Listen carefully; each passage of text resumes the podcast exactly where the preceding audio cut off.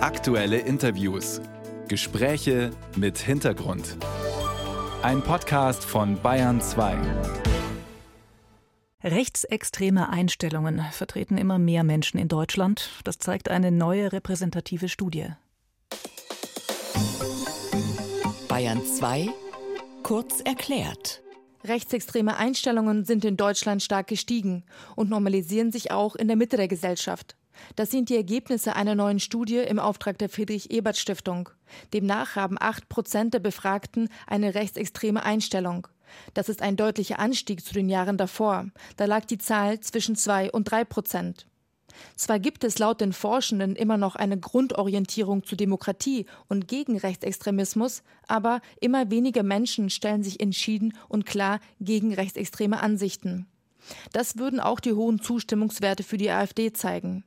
Beate Küpper, Mitherausgeberin der Studie, sieht die Wähler der AfD als verloren an. Sie plädiert dafür, sich auf Menschen zu konzentrieren, die gegenüber rechtsextremen Ansichten keine klare Meinung haben. Die sogenannte Mittelstudie ist eine Langzeitstudie, die rechtsextreme und demokratiegefährdende Einstellungen in der Gesellschaft untersucht. Federführend ist hier die Uni Bielefeld. Für die Studie wurden über 2000 Menschen repräsentativ befragt. Über die Ergebnisse der Studie wollen wir sprechen, und zwar mit Wolfgang Bosbach. Er ist CDU-Politiker und Rechtsanwalt, war viele Jahre stellvertretender Vorsitzender der Bundestagsfraktion der Union und später Vorsitzender des Innenausschusses des Bundestags. Jetzt ist er am Telefon der Bayern 2 Radiowelt. Guten Morgen, Herr Bosbach. Grüß Gott, Frau Lohmüller. Beunruhigend die Ergebnisse der Mitte-Studie, oder? Sogar erschreckend, aber keineswegs völlig überraschend. Also wer in den letzten Jahren nicht unter Tage gelebt hat, der muss doch längst festgestellt haben, dass wir einen Rechtsruck in unserer Gesellschaft haben und das, was jetzt gemessen wurde, entspricht ziemlich genau meiner Einschätzung. So wie es übrigens in anderen Ländern, Beispiel Italien, einen solchen Ruck auch gegeben hat, aber das macht die Sache in Deutschland natürlich nicht besser. Was glauben Sie war ausschlaggebend für diesen Rechtsruck? Es gibt mit Sicherheit nicht nur einen Grund, es gibt ein ganzes Bündel von Gründen. Wir leben seit vielen Jahren schon in einer Zeit, na nennen wir es mal multipler Krisen. Das ist die Corona-Krise, der Krieg Russland-Ukraine, Energiekrise, seit Jahren anhaltende Problematik bei Migration und Integration, Inflation, Rezession und jetzt kommen wir zum entscheidenden Punkt. Immer mehr Menschen haben das Gefühl, die Politik wird diesen Problemen nicht Herr. Wir sind mittlerweile Weltmeister im virtuosen Beschreiben der Probleme. Das können wir wirklich gut. Und da mache ich niemandem konkret einen Vorwurf. Wenn wir die Union eine Ampel wären, wir hätten ja ganz ähnliche Probleme, wenn einige Entscheidungen anders treffen. Aber die Probleme wären die gleichen. Und deshalb ist entscheidend Problemlösungskompetenz. Und wenn die immer geringer wird, dann darf man sich nicht wundern, wenn die extremen Zulauf bekommen. Sie haben letztes Jahr ein Buch geschrieben mit dem Titel Wer glaubt uns noch? Und dieses Buch attestiert den Deutschen keine Politikverdrossenheit, sondern Politikerverdrossenheit. Das heißt, Sie gehen mit Ihrem eigenen Berufsstand ganz schön hart ins Gericht. Warum?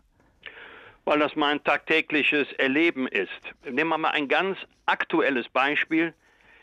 Warum sagt Frau Faeser nicht einfach? Ich bin auf den äh, journalistischen Clown Böhmermann hereingefallen. Ich habe eine Entscheidung getroffen, die ich besser nicht getroffen hätte.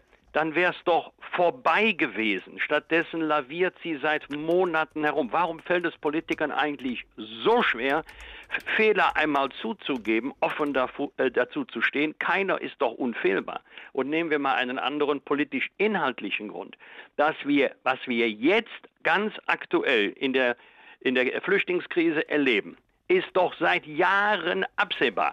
In Deutschland haben wir uns angewöhnt zu sagen, ja, da können wir nichts machen, wir brauchen die große europäische Lösung. Dieses Wort, große europäische Lösung, ist doch schon längst die Chiffre für, dann können wir die Hände in den Schoß legen. Da werden die Probleme immer größer und auf einmal reicht es vielen nicht mehr zu sagen, ach so, Sie thematisieren Probleme bei Migration, dann sind Sie rechts. Nein, das passt den Leuten nicht mehr. Die möchten, dass die Politik die Probleme sieht, wahrnimmt, ernst nimmt und löst. Wie würde das dann konkret aussehen? Also was wäre ein Gegenmittel gegen diese Politikerverdrossenheit, die Sie ja gerade beschrieben haben?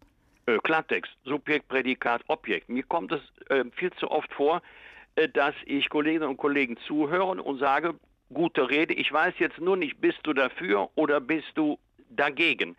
Ähm, es ist heute leider in vielen Bereichen so, dass eine ernsthafte inhaltliche Auseinandersetzung nicht mehr stattfindet, dass viele auch ihre Meinung gar nicht mehr offen sagen, nicht weil sie sie nicht sagen dürfen, sondern weil sie die sichere Erwartung haben, dass sie anschließend sofort nach rechts einsortiert werden. Und irgendwann kippt die Stimmung so, dass sie sich zu Positionen bekennen, die mich wirklich erschrecken.